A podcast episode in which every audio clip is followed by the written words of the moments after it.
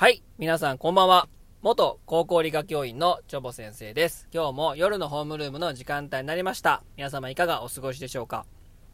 えー、このチャンネルでは朝の時間帯のホームルームでは時事問題や自己啓発系のお話をしております。夜のホームルームでは生物のこと、サイエンスのこと、教育問題について主に取り上げてお話をしております。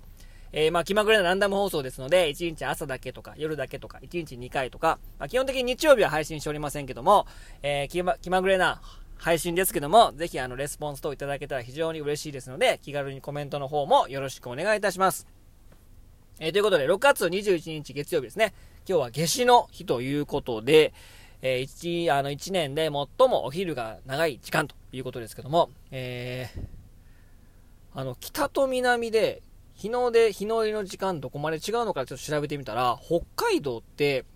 日の出3時40分なんですね、午前。めちゃめちゃ早いなんですか。本州にしか住んだことないので、4時前に明るいってね、なかなかないですね。でもそれでも沖縄は、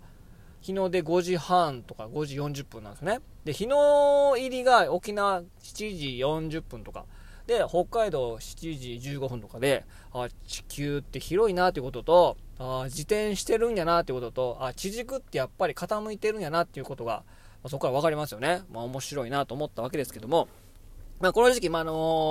ーまあ昼間も長いし、まあ梅雨なので、まあジメジメしてますし、で、この時期、えもう一つあの、よく耳にするニュースとして、なんか食中毒のね、ニュースが結構耳にするわけですけども、え皆さん植物の毒による食中毒事故の患者数で、ナンバーワンは何何だと思いますか？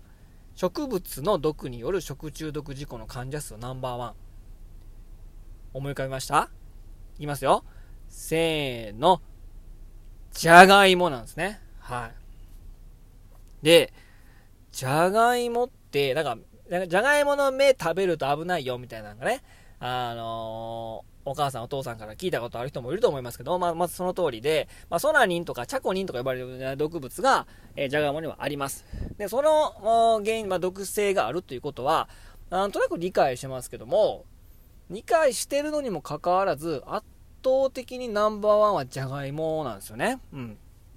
で、えー、厚生労働省によると、有毒な植物による食中毒のうち、平成21年から平成30年の10年間に、じゃがいもを食べて食中毒になった人が346人いるんですよ。1年、1年で、えー、年間35人程度はじゃがいも食中毒によって、あの、苦しんでる人がいると。そうなんですね。まあ、被害があるということなんですけど、なので、じゃがいもは最も食中毒の頻度が高い植物となっております。で、その中でですね、じゃあどこで多いのって言われたらですね、実はですね、9割近くが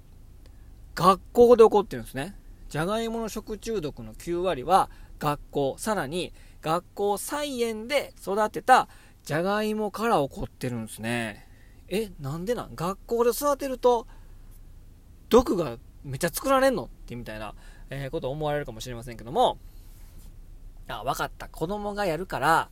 まあ、その目を取るの忘れちゃったんかなみたいな、えー、感じはすると思いますけども、まあ、ちゃんと調理もね、教員ついておりますし、まあ、目も取ってると思います。でもそこじゃないんですよね。そこじゃないです。うん。で、なぜ学校菜園で栽培されたじゃがいもは、こう有毒な物質が作るのか、どうなのか、なんで学校で多いのかということをちょっとね、あの、お話したいと思います。で、えー、主に食中毒になるというか、食中毒被害が多いのは、2月3月頃に植えて、まあ、6月頃今頃に収穫される春じゃがいもで多いです。じゃ春に植え、あの、春に取るじゃがいもやから多いのっていう、そうじゃなくて、えー、じゃがいもってですね、あの、茎が肥大化したものなんですね。えー、海茎とか言いますけども、あまあ、種芋を植えて、で、そこから、えー、芽が出て、で、えー、また茎が肥大化していって、えー、こうじゃがいもを作っていくわけですけども、この、こじゃがいも、ちっちゃいじゃがいもって、あの、緑色してるんですね。うん。で、緑色してて、その、緑色した小さいじゃがいもには、毒がね、含まれてるんですよ。で、まあ、その皮の四角、表皮の部分に、えー、毒が多いし、で、小さければ小さいほど、えー、毒の占める表面積が非常にあの、広くなりますので、でも、あの、肥大化しててどんどん大きくなると、まあ、その毒も薄まっていって、毒性はなくなると言われてるんですけども、えー、まあ、あのね、学校で育てて、せっかくま、せっかくね、あの、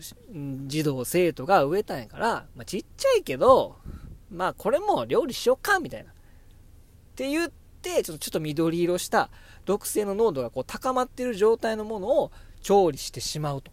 いうのがあるみたいなんですね。うん。で、その、えー、親芋を入れて、もう芽が出てきますよね。で、あと芽かきという方法をするらしいです。ピューってこう地中に、えー、芽が出てきて、あの、栄養分をね、集中させるために、いっぱい芽が出てきてるんだけど、ちょっと何本か抜いて、よりその芽に対して、要は、あの、栄養分を集中させるために、まあ、間引きをするわけなんですけど、それがなかなかできていない。そうするといっぱい芽が出てきて、まあ、いっぱい出てきた、いいね、どんどん育ってよって感じで、そうするといろんな栄養分が集中せずに分散するから、ちっちゃい芋ができてしまうらしいんですよね。そうすると小さい芋が出てくると。せっかく育てたし、もう作ろうか、みたいな。ちょっと緑色してるけど、みたいな感じで、ちょっと調理しちゃって、えー、食中毒が起こるっていうのが考えられてるみたいですね。で、さらに、えー、じゃがいものその育て方とか、えー、性質を考えていくと、食中毒につながるわけですけど、えっ、ー、と、で、芽が出ました。で、茎ですから、茎が肥大化したものがじゃがいもなので、えやっていくとですね、もう芽が出てきて、その芽のその下からね、親芋の上ら辺に、高芋がでできてくるわけなんですね。そうすると、地中に露出しちゃうんですよね。芋、芋が。じゃがいもの小芋が。で、そうするとですね、じゃがいもって、あの、火が当たると緑色になるというか、あの、なっちゃうわけなんですね。でさっきも言ったように、緑色の部分に、えー、表記の部分に、あの、ソラニンとかチャコニンっていう毒性が作られますので、露出しちゃって火の光が当たると、えー、緑色になってしまうと、まあ、芽が出てしまうわけですけども、まあ、じゃがいもとしては、光を浴びて、初めて地中に出てきたら、まあ、怖いですよね。ずっと地中にいたのに、えー、露出して地中部に出てきたら、地上部に出てきたら、えー、光当てて、え、誰に何か食われるかわからない。露出しちゃうと昆虫とかね、動物に食べられるかもしれないから、植物としては自分の中毒をも作って食べられないようにしてるわけなんですね。結構その、えー、動物とか植物に食べられないようにするために毒性を持ってるやつ。まあ、それは花粉つけてもらったりとか、種食べてもらって、糞とかね、えー、蜂が飛んでって、えー、自分の子孫をあ他の動物に広めてもらうっていう戦略を持ってるけど、全部食べられちゃったら自分死んじゃうし、えー、自分の命が死んじゃうから、毒、毒を持ってる植物結構多いんですよね。そうすると、地中部出てきました、あの、地上部出てきました、光当たりました、いきなりこう、初めて出てきたから、これやばいやばいやばいってなって食べられてしまうと思って、光当たると緑になる。要は毒性を作って、これ以上食べられないように防御反応が働くわけなんですね。で、で、芽が出てくるという戦略を取ってるので、その露出しちゃうんですよね。で、なので、土寄せという、えー、作業が必要なんですね。えー、露出しちゃうから、えー、小芋が。だからそれを防ぐために光当たると毒が作られるから、土寄せということで、土をかぶせて隠してあげるという作業が必要なんだけど、それがなかなか行き渡らなくて露出したまんま育てちゃうと、毒性を作ってしまうじゃがいもが誕生してしまう、えー、わけなんですね。うん。なので、学校菜園で、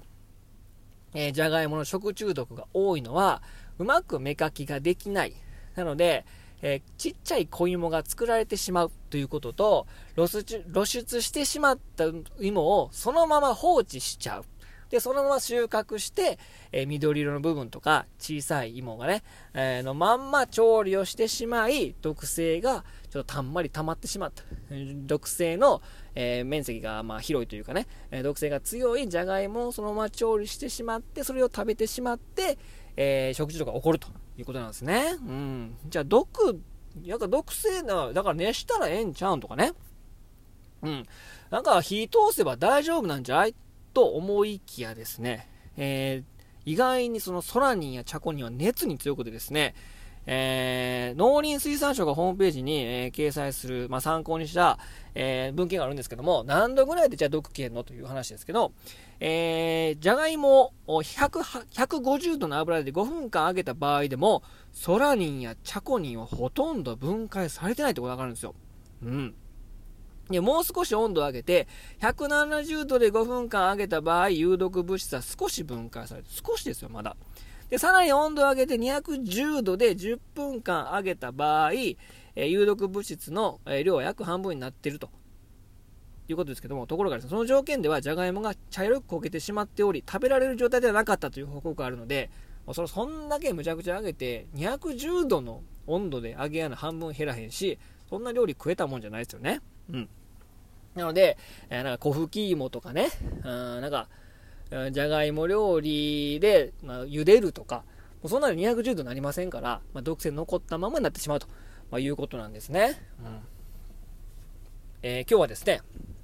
えー、植物の毒で食中毒被害のナンバーワンじゃがいもということで圧倒的にその9割近くが学校で起こっているということでしたけど、まあ、そういったね、あのー、子供のために思ってちっちゃくてもまあええかと思うことが実は食中毒につながっているということなので、まあ、そういった知識をねしっかり持っていただいていろんなことにね、あの結構その見方が変わりますから、こういった知識を持っていくことによって、まあ、自分の防衛にも働くし、そういったことをやってると、まあ、未然に防ぐこともできますので、まあ、結構生物とかね、植物結構面白い性質ありますから、そういったことをまあやっていけば、より人生が楽しくなるかなということと、そういった知識が合ってると、命を守ることにもつながりますのでね、皆さんね、えー、科学、サイエンスは面白いですよ。ということで、えー、今日夏至の日、ホームルーム、これで終わります。それでは皆様、良い一日を。バイバイ。さようなら。thank you